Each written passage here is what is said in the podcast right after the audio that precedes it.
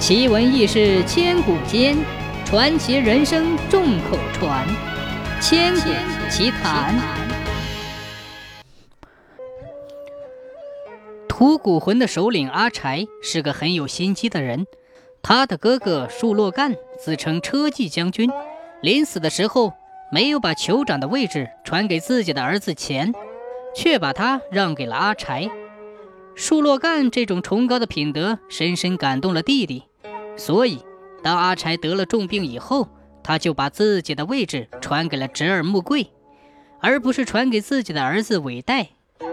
临终时，他把所有的亲属都招了来，语重心长地叮嘱他们要和衷共济，团结互助。原来阿柴有二十个儿子，韦代是他的长子，穆贵是他哥哥的儿子。阿柴还有个弟弟穆立言，也很有本领。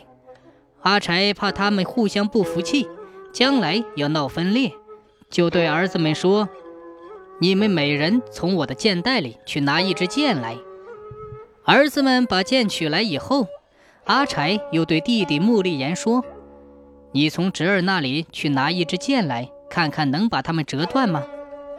穆立言取过一支剑，轻而易举地把它折断了。阿柴又说：“你把剩下的十九支箭一起拿来，并在一起，看看能把它们折断吗？”穆立言把侄儿们手里的剑一起拿过来，并在一起，共有十九支箭。他花了九牛二虎之力折呀折，折得满头大汗，还是折不断。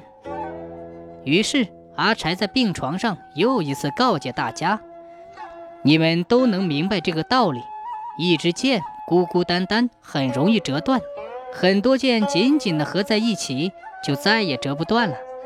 从今以后，你们一定要齐心协力支持穆桂，这样我们吐谷浑才能兴旺发达。